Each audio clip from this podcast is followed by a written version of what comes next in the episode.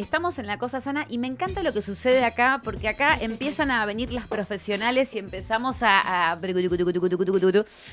Le voy a hacer una intro de la nota que tenemos ahora. Ya se les adelanté algo en el bloque pasado, pero durante octubre la Organización Mundial de la Salud declaró en todo el mundo al mes de octubre como el mes para la sensibilización sobre el cáncer de mama, con el objetivo de aumentar la atención y apoyo a la detección precoz y tratamiento de esta enfermedad. Este tipo de cáncer es el más común entre las mujeres de todo el mundo y la mayoría de los casos se diagnostican en fases avanzadas, por lo que la detección a tiempo es fundamental en la lucha. Con lo cual, nosotros ahí ya eh, estamos. Ah, y creí que me vikingo- señalando las tetas. Sí, hablemos de tetas. Pero para hablar de tetas, ¿quién mejor que la especialista? Una En especialista tetas. en tetas. Eh, Vamos a dar un aplauso a ella, a Guillermina Eidenson. Este aplauso, bienvenida, Guillermina, a La Cosa Sana y Aborterix. No, muchísimas gracias a ustedes, chicas. Acércate al, mic, así te escuchan bien. Dale. Eh, gracias por el espacio y gracias por ayudarnos a difundir. Necesitamos eso, crear conciencia. Eh, va de la mano de la necesidad de difundir. Así que muchísimas gracias por este espacio. Bueno, desde ya decirte gracias a vos, porque acá hacemos un programa aparte de mujeres y, y- y disidencias y demás, y eh, estos temas son súper eh, comunes de hablar, pero como bien vos decís, no hay mucha información. La palabra cáncer es fuerte, nos da miedo. eh, nos da miedo hacernos el autoexamen, eh, nos da miedo hacernos los controles. Eh, ahora hace un rato, ahora vamos a poner un video después para cerrar de Tita Merelo cuando ella ya decía hacete el Papa Nicolau. necesitamos una tita Merelo Una de tita la de mama. esto, sí, ¿no? o de las tetas. No, de las mejor tetas. así. sí. Lo que pasa es que ni yo- siquiera las podemos mostrar en Instagram, Claro, digamos, como Ni para, siquiera ¿no? se puede. Eh, Yo, igual a mí más que miedo me da fiaca. Y eso no sé si no es bueno, qué bueno lo tuyo, porque me- es Tengo que más leve hacerme. la fiaca que Me tengo que, miedo. hacer y se me vencieron las órdenes. De que no, no me lo fui a hacer. Pero bueno, eh, Guillermina, contanos un poco vos, eh, bueno, vos sos mastóloga y en este mes es la idea de ustedes siempre, pero bueno, un poco es concentrar en este mes la difusión de esto. Exactamente. Tenemos que tener en cuenta que para tomar buenas decisiones necesitamos información de cualquier índole. Me encantó lo que escuché hace un ratito de asesoramiento financiero. Ya lo contactaré a Laura. Muy Sí, bien, buena decisión. Eh, pero fíjense que para tomar decisiones o cambiar decisiones, lo que necesitamos es información. Entonces, desde hace un montón de años, yo este, ya hace más de 14 años que soy mastóloga, desde el día 1 intento durante el mes de octubre llevar eh, el caudal de información, por supuesto que simplificado y, y con términos bien generales, para justamente generar conciencia. Si uno busca en, el diccionario de la Real Academia Española, y nuestra lengua es hermosa y lamentablemente cada vez más subutilizada. Concienciar es el verbo que dice que es uno tomar conciencia de algo o hacer que alguien lo haga. Entonces, la finalidad de este mes es esa, más allá de la OMS y más allá de... ¿Conciencia de qué? De que tenemos herramientas que nos permiten diagnosticar en forma temprana y acá vamos a crear el primer término que se confunde siempre. ¿Por qué? Pues llegan las, las señoras con sus controles y nos dicen, pero ¿cómo puede ser que tenga cáncer si yo me controlo todos los años? Sí. Lo que logramos es lo que se conoce en, en- en- en bioestadística o en, las cuestiones en epidemiología, más que en bioestadística, se llama prevención secundaria. ¿Qué es eso? Diagnóstico temprano. Claro. La prevención primaria, que por ejemplo sería, me pongo una vacuna, entonces no me enfermo, o como o hago tal cosa y con eso me aseguro que no me voy a enfermar, todavía no hay nada disponible que sea efectivo en lo concerniente al cáncer de mama. Hay muchas líneas de investigación en curso, pero todavía no tenemos bien. esa herramienta. Entonces, ¿qué nos queda? Diagnosticar temprano. ¿Cómo diagnosticamos temprano? Lo primero que hago, y vos ya tocaste dos puntos que son centrales. Autoexamen de mama. ¿Sí? El autoexamen de mama me va a ayudar a diagnosticar una enfermedad inicial. Nosotros llamamos enfermedad inicial a todos los tumores que miden menos de 2 centímetros y no han afectado la axila. Mm. Probablemente una lesión de 5, 6, 7 milímetros no la puedas tocar. Claro. Ahora, ¿qué herramientas va a tener? La primera de todas es, el chip se me activa en la cabeza, entonces me acuerdo todos los meses, un día al mes, me tomo cinco minutos y me reviso, me cuido. Y acá viene lo que me van a escuchar repetir un montón de veces, que es autocuidado. Si yo tomo, me- hago ese trabajo, se genera ese circuito en, en mi cabeza y todos los meses me acuerdo de eso, cualquier plan de control que a mí me propongan a posteriori va a ser mucho más fácil que yo adhiera. Claro. Porque ya tengo el concepto autocuidado y mi chip funciona en ese Pero sentido. por eso, por el por el chip más que nada, ¿no? Porque yo lo que tengo entendido es que una vez que te palpas y se nota, ya está bastante avanzado. Bueno, asunto, igualmente ¿o no? acordate que no todo lo que se toca es necesariamente malo. El asunto, digo, Bueno, Dicen, dicen, ¿sabes qué dicen, Guillermina? yo voy a hacerme los controles, porque yo tengo uno, tengo Escúchame. quistes y nódulos benignos, supuestamente, de 5 o 6 milímetros, tengo muchos. Bien. Tengo de es todo, que- las- es que Yo también, por ver, eso. chicas, más del 80%, vamos a hacer un número redondo, el 80% de, de, mm, los resultados de biopsias que pedimos que se hacen eh, tomando muestras con agujas, Sí. el 80% de las biopsias, quiere decir que los estudios por imágenes detectaron alguna Bien, sí. alteración o algo diferente a lo que se consideraría sin, sin riesgos, no me preocupa. El 80% de esas biopsias dan como resultado patología benigna. Entonces, lo que domina el universo Mm. de las enfermedades de la mama son patología benigna. Claro. Pero ¿por qué nos interesa? ¿Por qué hacemos tanto hincapié en el cáncer? Porque es el cáncer más frecuente de Claro. Occidente para los dos sexos cuando uno ve números totales. Y cuando uno ve población femenina, por lejos es el Claro. cáncer que más se diagnostica. No es el que más mortalidad genera, pero Claro. sí el que más se diagnostica. Y tenemos herramientas para poder diagnosticarlo en forma temprana. Claro. Hablamos de autoexamen de mama. ¿Qué me va a brindar? El chipeo. Sí. Y la segunda es que cada una de nosotras tiene una normalidad que es distinta a la de la otra. Claro. Claro. ¿Sí? Entonces, ¿saben qué me- con qué me encuentro yo en el consultorio? Este pezón, ¿siempre lo tenías así metido para adentro? No lo Ah, sé. no, no lo sé. Claro, nunca Ah, me lo claro. miré. Tal cual. ¿Esto siempre te tocaste así? No, no sé. Ah, Entonces, no, claro, eso claro, se claro. asume como nuevo, claramente. Claro. Y para él lo tuvo siempre, pero nunca se lo había tocado. Claro. Entonces, fíjense cómo cinco minutitos, eh, lo hacemos bien cortito. Hay una técnica súper sencilla, se la pueden pedir a sus mastólogos cuando van al consultorio, va a ser el espejo de ustedes. Eh, siempre buscamos que la mama esté lo, lo menos inflamada posible. Usted sa- ustedes saben que la mama es un órgano donde impactan las hormonas femeninas. Claro. Oh, sí, las Y sin hormonas femeninas no hay mama. Las anticonceptivas, a mí, oh, Claro. ¿Viste? Eso es para el mito de que si me duelen las lolas, tomo pastillas anticonceptivas y se me fue No, el a mí al revés. no, no, ¿Está claro. ese mito? Qué loco. Sí. sí, se recetan mucho por eso también. Em, entonces, eh, ah, íbamos con qué día. El- Se- Cuando- claro. el, el ciclo menstrual comienza el día de la menstruación, ese es el Sí. día uno. En, en, digamos, cuando nosotros eh, buscamos así como un estándar, decimos que los ciclos son de 28 días Claro. y duran 5 días la menstruación. Después cada una lo adapta a lo que le toca porque le eso toca, es un También número es así variable, claro. obvio. Entonces, el día que se te va la menstruación, ese es el día que supuestamente tu Lola va a estar menos inflamada, va a estar menos dura, con una superficie más regular y lisa. Y ahí tomás, lo tomás vos como base Bien. para decir, bueno, esto para mí es normal, Bien. esto, oh, esto cambió. esto Bien. cambió. Esa es la primera. Ya me empiezo a tocar ahora. La segunda Lo hace en vivo también. viene, viene acá la mamografía, Es así de- que es un sí. estudio súper noble que se hace desde fines del, del siglo XIX. De hecho, la primera mamografía Mirá. se hizo en Uruguay. Guau, ¿sí? no, es, no es- no es de, de los grandes países del norte, no, era de acá de abajo. De acá. Uruguay. Río Platense. Obviamente, mirá, pero hace- o sea, un montonazo. Pensé que era más nueva. fue cambiando la tecnología.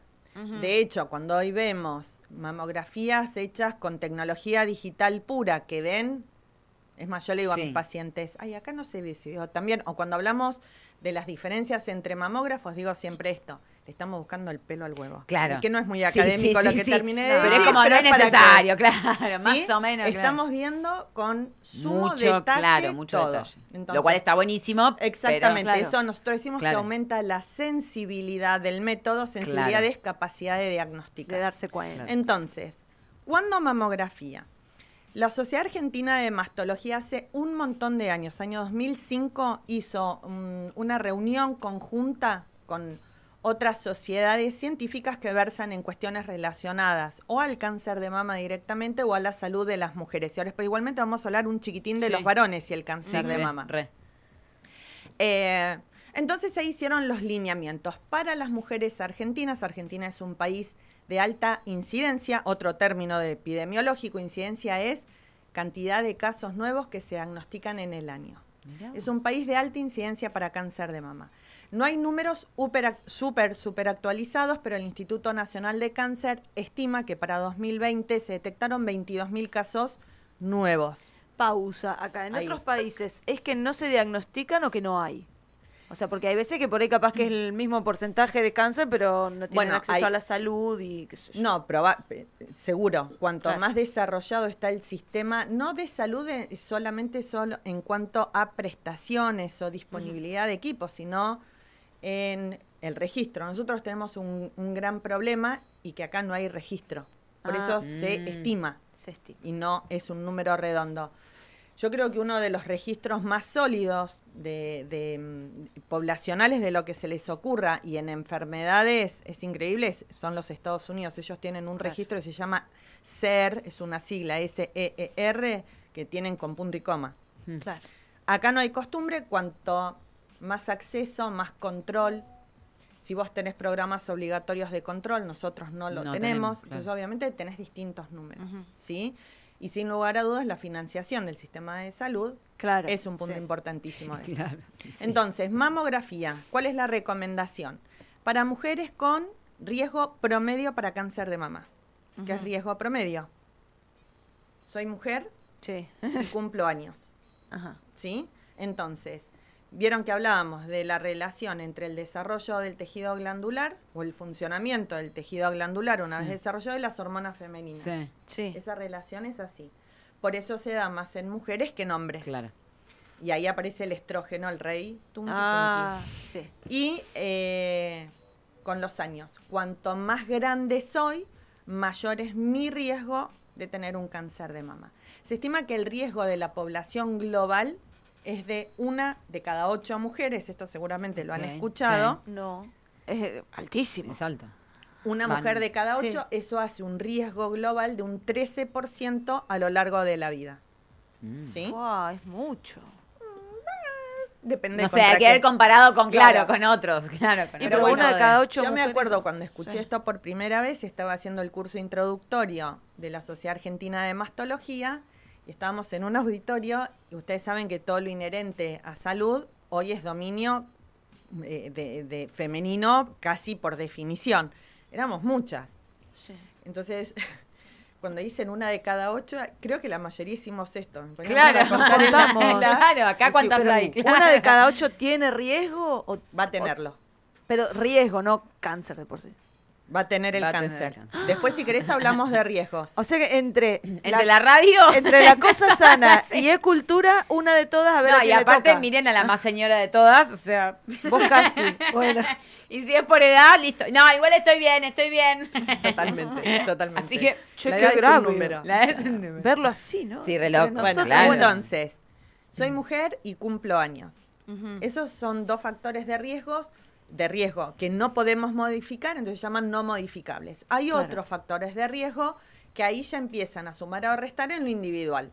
Entonces, por ejemplo, si en mi familia hay historial de cáncer, que no es que hay un antecedente, ¿sí? Se estratifica ese riesgo. Ah. O más aún, si en mi familia había historial de cáncer, me derivaron a hacer una consulta con un genetista especializado en cáncer hereditario, sé que tengo una mutación, mi riesgo ahí cambió. Angelina Jolie, ¿se acuerdan? Sí. Que fue en 2011 que explotó. Sí. Todo el mundo habló de cáncer Sí. de mama y todo el mundo habló de cáncer de mama hereditario. Ella es portadora de un cambio en la secuencia de su ADN, eso Claro. se llama mutación, que Claro. facilita que en su familia, porque esto pasa de generación en Claro. generación, mujeres y hombres tengan más riesgo de un montón de cánceres, entre ellos Oh. el de mama. ¿Sí? Entonces, como ella tenía un riesgo completamente diferente, por ejemplo, al mío, por los antecedentes de mi familia, sus médicos decidieron ofrecerle alternativas para un control que es completamente diferente que el mío. Y ahí hablamos de estratificación de riesgo. Ay, me, va- me van a pasar por de la A a la Escuchame. Z en serio. Sí, sí. Pará, pero Angelina Jolie se sacó todo. Se las sacó. ¿O Sí, no? hizo- o sea, hizo eso. y si te sacás todas las... adoptó una conducta de reducción de riesgo Sí. quirúrgica, que es una de las formas de control de alto riesgo. Eso es para un grupo muy selecto, son las menos.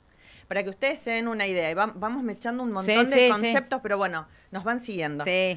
Eh, si yo tengo que ver el global de los cánceres de mama, entre un 75 y un 80% de esos cánceres de mama se llaman esporádicos. ¿Qué quiere decir? Cuando voy a la consulta con el especialista y van a ver 7000 veces que hago hincapié en el especialista y después si quieren les explico Sí. por qué. Va a estratificar riesgos, ¿sí? Justamente porque eso es lo que hace el especialista, estratifica riesgo. Entonces, entre los antecedentes que va a tener en cuenta, vamos a encontrar que en esa familia no hay cánceres de mama conocidos. Entonces, eso es esporádico. Bien. Otro término que está muy de moda, sobre todo de la mano de la nutrición o del control de enfermedades metabólicas, es la epigenética.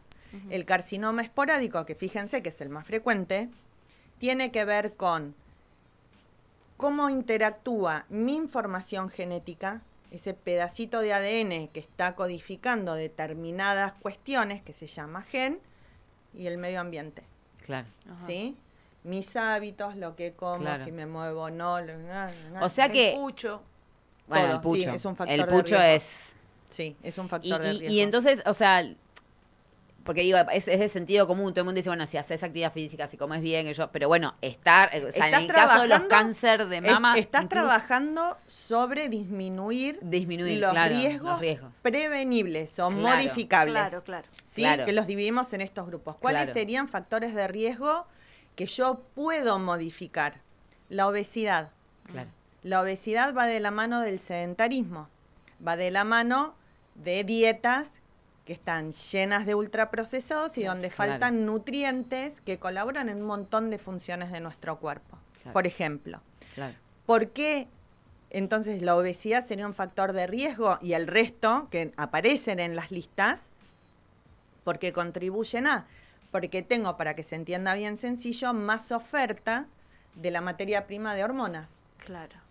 Y si ustedes ven, y es bastante preocupante ver qué pasa con las chicas más jóvenes, Sí. ¿sí? Chicas chiquitas, tenemos edades, este es otro factor de riesgo, edad de menarca, la menarca es la primera menstruación, cada vez más baja, y esa baja en la edad de Wow. eh, la menarca se asocia a obesidad. Entonces, ¿qué pasa? Si yo tengo No, no, no sé Una- nada de nada. Soy No, una burra. no, no, estoy y bueno, relacionada. estás hablando con una especialista, Claro, querida. claro. Si no, Si era lo hace- mismo, hace 20 años que estoy estudiando ¿sabes lo esto. que he puesto ahí, querida? Dale, claro, ¿sabes las pestañas que me he quemado? Em, entonces, si yo tengo una menarca temprana y del mismo modo se retrasa la menopausia, que también se ve, lo que yo aumento es la ventana estrogénica, que es el tiempo donde los estrógenos ováricos estuvieron presionando el tejido mamario. Mm, Sí. claro. Entonces, fíjense cómo se empiezan Sí. a concatenar. El alcoholismo.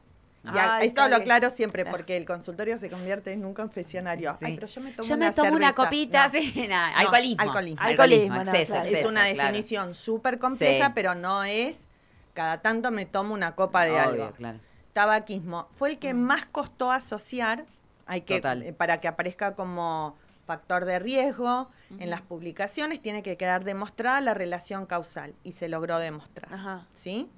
Y después, por supuesto, si yo tengo antecedentes de eh, mm, patología ya en la mama, no benigna, sino lesiones proliferativas atípicas, que no, eso es súper técnico, pero serían, para que se entienda, lesiones benignas que quedan en el límite con las malignas, ¿sí? Te está diciendo, ojo con esta Lola, no le pierdas la vista. Claro. Ay, Dios Un Eh, bird, ¿cómo es bird? ¿Cómo es la de...? Birrats. Una El verdad, Birrats. tres. Ahora, ahora el habla- tres. ahora vamos a hablar del Se habré Birrats. googleado el Bird No, muy mal. Sí, muy mal, muy mal. No, esa es información que tenemos que brindar los médicos. Sí, pero bueno. Y de vuelta, por eso hablamos, hacemos tanto hincapié en los especialistas. Cada Claro. especialista para lo que toca. ¿sí? Escúchame, eh, Guille, te hago una pregunta Sí. concreta porque me quedó ahí como repicando. Cuando vos decís eh, lo de la edad, Porque, viste, me- en mi época, por ejemplo, hasta los 30 no te hacías mamografía. No, hoy tampoco. Ah, hoy tampoco, Ah, por ahí, eso, ahí nos ahí quedamos va. con la Sociedad Argentina Claro. de Mastología en el Ahí, medio por eso, porque eso es importante, claro. Yo hasta los 35. Recién ¿Qué a los dice? 36 me Muy- hice la primera mamo. Bien. ¿Qué dice la Sociedad Argentina de Mastología? Si yo soy una paciente de riesgo promedio, entonces ahí tiene que haber estado la evaluación del especialista. Primera mamografía que va a ser la de base. ¿Qué quiere decir la de base? Que es con la que vamos a comparar todas las Claro. que sigan después. Ahí dice 35. La verdad es que somos pocas las que tenemos mamografía de esa época, entonces uno con los años se pone más a negociar. ¿no? Es entre los 35 y los 40. Ok, hay un margen como de 5 años. como para que en algún momento Claro. esa mamo se haga. Si está ok, no tiene hallazgos patológicos, la voy a guardar. Como les dije recién, después los médicos especialistas en diagnóstico por imágenes mamarias, fíjense que los radiólogos están subespecializados también, Claro. Como los cirujanos estamos subespecializados. Entonces, a partir de los 40 es una por año. Claro. ¿Hasta cuándo? Todavía esto está bastante en Mm. discusión. ¿Por qué? Porque lo real es que la expectativa de vida en Occidente se va haciendo cada vez más, más Claro. alta. Entonces, antes se hablaba mayores de 65. Serían como los 35. De- Ah, Porque sí, entonces sí, yo quedo, sí, sí. quedo- Sí, pero soy- sí, sí, si soy claro. un adolescente. si Claro. fuera así. Estamos. Pero Eh, Entonces, no está muy cierto. En términos prácticos, ¿qué le digo yo a mis pacientes? Mientras vos te puedas sostener del mamógrafo, ¿por Mm. qué? Porque no Hmm. se olviden que cuanto más grandes somos, más frecuente o más chances tengo, más riesgo Claro. tengo de tener un cáncer de mama.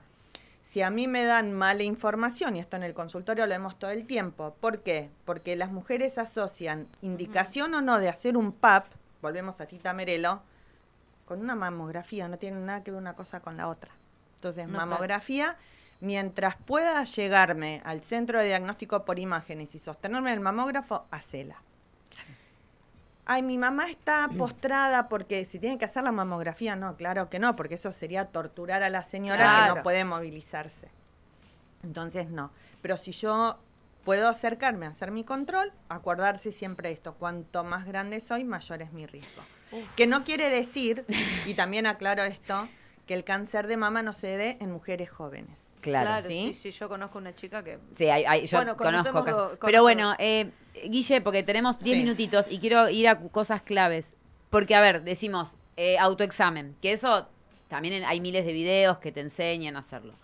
Eh, visita al especialista, haces la mamografía. Eso- ese es el trípode. El- ese Bueno, es el trípode. bien. Ahora, Autoexamen, mamografía. ¿y, es- y a especialista veces- o, o- o gi- o llevas la mamografía al ginecólogo? Bueno, yo cuando las, mis pacientes me preguntan esto, siempre les digo lo mismo. ¿Vos llevarías a tu hijo al neurocirujano para que lo controle? no. No, claro, si es control, no. Bueno, Si la, si, si la ¿Y por ginecóloga ve algo medio raro, te no, manda la más. porque, por- ¿Y por qué te controlaría alguien que tiene otra especialidad?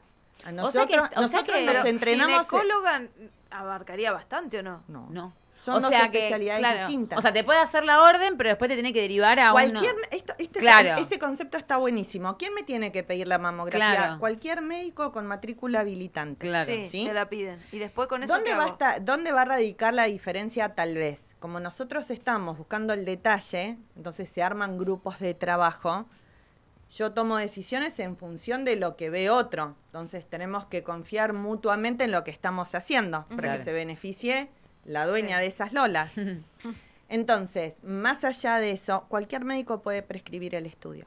Sí. Cuando ecografía, este es otro tema Ah, Ecografía sí. mamaria, te mandan siempre. eso. Ecografía mamaria. En realidad, la ecografía es un método de diagnóstico que se sumó a, a las herramientas eh, de, de control de la mama sobre fines de la década del 90. O sea que la mamografía le lleva un siglo y un poquito de ventaja. No ha logrado demostrar lo que sí ha logrado la mamografía, que es reducir las muertes por cáncer de mama. Por eso el estudio de la mama hoy es la mamografía. ¿Y por qué te mandan a hacer las dos entonces? Bueno, porque la ecografía, primero, estamos convencidos de que cuando la ecografía está hecha por gente muy entrenada, de vuelta, subespecializados, ¿por qué? Porque es un estudio que es operador dependiente. Si yo sé, sé lo que busco, no me confundo, no, ve, no paso Claro. de largo, sé lo que estoy buscando. Sí. Por eso, volvemos a los especialistas. ¿Hay especialistas? Sí, hay especialistas, señoras y señores. Eh, digo acá en Bahía, ¿no? Sí, sí, en, en todas estas cuestiones. Em, creemos que le falta tiempo para poder demostrar que es capaz de hacer lo mismo que la mamografía, que es reducir la mortalidad. Falta Ajá. tiempo. Mientras tanto, es la mejor, el- la mejor herramienta de complemento que tiene la mamografía. ¿Cuándo es fundamental? Si estoy controlando una embarazada, la mama se controla en el embarazo y se controla en la lactancia. Existe cáncer de mama del embarazo y de la lactancia, ¿sí? Entonces, controlamos la mama. En las mujeres jóvenes, ¿por qué? Porque ahí la mama es predominantemente glandular. Claro. ¿Qué pasa? Vieron que hablamos mamo a partir de los 40, que no es que seas grande. Se vio el beneficio en controlar 10 años antes de lo que se hace en otros países. En, el- Sí. en- en otros países del mundo se iniciaba, porque ya están cambiando y están virando hacia lo que hacemos acá. Ese control sistemático aumenta la capacidad de diagnóstico. Por eso acá empezamos a los 40. Si yo le hiciera una mamo a todas las chicas menores de 40, Mm. lo único que vería serían dos pelotas blancas. ¿Por qué? Porque el tejido mamario en los rayos, con los rayos X se ve blanco. Ay, sí, a mí se Y me... si algo es blanco Bueno, otra- o algo es muy blanco y no tengo negro para contrastar, no sé si Claro. no hay Claro, o me lo está tapando. claro. Claro. Entonces, cuando yo veo riesgo sobre beneficio, me aporta cero o muy poquito para diagnóstico y tengo el riesgo de que estoy usando rayos X. Por eso los Claro. ahorramos y los usamos Claro. después de los 40. Y en Para las chicas jóvenes, fundamental, entonces, tener una ecografía. La ecografía mamaria. Y fijarse a dónde se hace la ecografía, porque no es, o sea, averiguar como para no eh, Eh, que sean es- eso- especialistas en eso. Y, y te va, va- Claro. a ver, va a Que aumentar. es como lo del bebé, digamos, también son especialistas cuando te hacen la mamografía, Las e- las, las ecografías de... Las especialidades médicas Claro. lo que hacen es poner el foco de estudio, interés, de actualización, de mm, cambios de técnica. Yo soy cirujana, entonces Claro. imagínense que no- solamente hago cursos eh, que tengan que ver con diagnóstico por imágenes, con indicaciones de tratamientos oncológicos, sino que el foco principal mío es la cirugía. Y les contaba que hago cirugía oncoplástica y reconstructiva, así que Claro. muchísimo más porque es mucho más específico. ¿Qué pasa? El que mucho abarca, poco aprieta. Claro. Y el tema es que antes, cuando yo empecé a estudiar en, eh, en la FACU, se decía que la información se duplicaba cada 10 años. Cuando me recibí, decían que se duplicaba una vez por año. Fo. Imagínense hoy con Fo, internet. no, Claro, no. Entonces, ¿por qué necesitamos las especialidades? Porque todo el tiempo cambia. Acuérdense Claro. que la, la- todo lo que tenga que ver con salud forma parte de la ciencia y eh, cuando se habla de, de- de conocimiento científico se dice existe un método que dice que, bueno, vos haces, propones una hipótesis, o la demostrás y seguís, o la refutás, propones otra hipótesis Claro, y ahí sí, sí. seguís. En medicina, y, y- y lo vivió toda la población mundial con el tema de COVID, no es que se informaba mal, es que se estaba generando información a pasos acelerados y lo que hace la ciencia es, che, encontré esto, entonces refuta esta Claro. hipótesis mía y la método. vuelvo a generar. Eso en medicina lo tenemos todos los días, lo tienen los bioquímicos, lo tienen todos los que estamos en el área de salud. Por eso los especialistas lo que hacemos es centrarnos en una parte para poder tener un conocimiento más profundo, más acabado. Guille, se nos acaba el tiempo justamente, pero queremos comprometerte a que vuelvas Dale, cuando quieras. encanta. Porque sabés que me quedó pendiente, porque era como todo esto, hago todo y me sale algo. Bueno, ¿Qué hacemos? ¿Qué hacemos? Dale. Porque me parece que es ahí también Dale. una parte súper interesante, porque entiendo por lo que estás contando y por lo que estamos viendo que tampoco que tengas algo significa que te vas a morir, ni significa, o sea, digo, y me parece súper interesante No, y hablarlo sab- también, y ¿sabés porque... qué? Me parece que eso está buenísimo. Cuando yo escucho que dicen en vez de concientización o sensibilización, hablan de lucha, se me ponen los pelitos de punta Mm. en la nuca. ¿Y por qué? Porque hace muchos años que acompaño a mujeres y a hombres desde una, de un lugar muy, muy privilegiado. Voy caminando con ellos al costadito y cerquita. Y pareciera que cuando uno habla de lucha, lo que en realidad queda es como que algo llega y... Mm, mm. Claro. Y ganan siempre. Bueno, y, no, y no, de, no necesariamente, esto es un, un poco más amplio, ¿no? Pero uno que las acompaña, y tengo pacientes de hace 10, 12 años, sus, sus vidas cambian y lo que yo he aprendido es Mm. que cambian para bien. Claro. Entonces, hay por hacer, hay por hacer mucho, hay esperanza, llenos de posibilidades de tratamientos, hay un Eso. montón de herramientas, hay un montón de especialistas que se Eso. forman, eh, que están todo el tiempo actualizándose para brindar lo mejor. ¿Qué tenemos que hacer nosotras por nosotras? Cuidarnos. Claro. Nadie nos va a venir a buscar, nadie nos va a golpear la puerta. Sí se hace en otros países, acá Sí. no. Entonces, ¿qué me tengo que acordar? Una vez por mes me reviso las lolas. Hago mi mamografía, veo al especialista. ¿Sí? Y me hago el lugar. Me hago porque lugar. ahí, bueno, por eso digo que tenemos que otro, otra, otro programa, porque las mujeres cuidamos a todos, ¿no? Esta cuestión social de que la mujer cuida al marido, cuida al hijo, que el turno del este, y lo último Y creo, que creo queda que- es una misma, Creo que ¿no? además de social, es Fuerte instintivo. eso. Es Claro, instintivo. sí, bueno, ponele. ¿No? Pero como sea, depende, o sea, no va, nadie va a venir a decirnos, Por eso. che, ¿te viste las tetas? no, No. no, no voy por la lucha y vamos por la conciencia. Y la conciencia tiene que ver con eso, eh, que es generar nuevos mecanismos en nuestras cabezas y decir, bueno, y nos pasa a todas, ¿eh? Nos pasa a todas, Sí, vivimos sí. corriendo. Eso. Eh, el martes yo me fui a hacer mi propia mamografía, entonces digo, bueno, vamos a, te- vamos a rendirle honor y Claro, homenaje a, todo este lo que- mes. Las mastólogas también nos controlamos. Claro. Y digo, o lo hago ahora, porque cuando ves la agenda siempre tenés cosas para hacer para adelante. No, no, Nada. eso. Sí. Tardan Tami, de cinco- acá te vas con Sí, el sí, sí, turno. sí, lo voy a Cinco, hacer. cinco minutos en hacer una buena adquisición de una mamografía. A Sí, los sí. cinco días están informadas. Sí. Pero otro tema, bueno, para pasa que vos sos muy joven todavía. Guille, se nos, se nos- nos tenemos que ir. otro día te, seguimos te hablando. invitamos Dale, otro día, dale, te venís y hablamos de, de lo- del después. Muchísimas porque gracias. es importante Sí, eso también. cómo no. Eh, Guillermina Eidenson, médica especializada en mastología. Eh, ¿Tienen Instagram o algo? El- Sí. ¿qué- ¿Cómo De es? Instagram y Facebook, mastóloga. Mastóloga. Ahí Mastóloga. consultan, preguntan, porque bueno, hay muchas cosas para hablar, porque esto de Sí. voy al ginecólogo y te hago la orden para esto, te hago la orden, tipo, vení, tráemelo, ah, está muy bien, está muy bien, y te vas, bueno, cuántas cosas para, cuántas, cuántos mitos y cuántas Sí. cosas que tenemos naturalizadas como un sistemita. Igual eso sirve también. Yo voy a bancar eso. O sea, no solo el especialista, porque por ahí si son pocos, si no tenés plata, si no tenés, qué sé yo. Aunque sea que un- el ginecólogo de última si ve algo medio raro, te deriva sí o sí. Digo, antes que nada, no sé. Queda todo para la próxima. Sí, también sí, incluso el sistema público. Yo- y claro, también, y toda esta cuestión que hablábamos fuera del aire, Por digamos, eso, de si cómo el está el sistema de no salud. tiene mastólogo y vos no tenés guita para pagar un especialista. ¿viste? Y las campañas de prevención, bueno, mucho. Todo. Dale, Así que todo. está, eh, tenés el espacio acá en La Cosa Sana, volvemos a hablar para Dale, otro día y dale. le seguimos metiendo. Chicos, Muchas gracias. eh, gracias a vos. Eh, saludos a Vane. Dale, Genia ¿cómo total. no? ¿Cómo no? No, no, aparte divina, no sabes lo que es. O sea, era como una charla, una contención, una genia.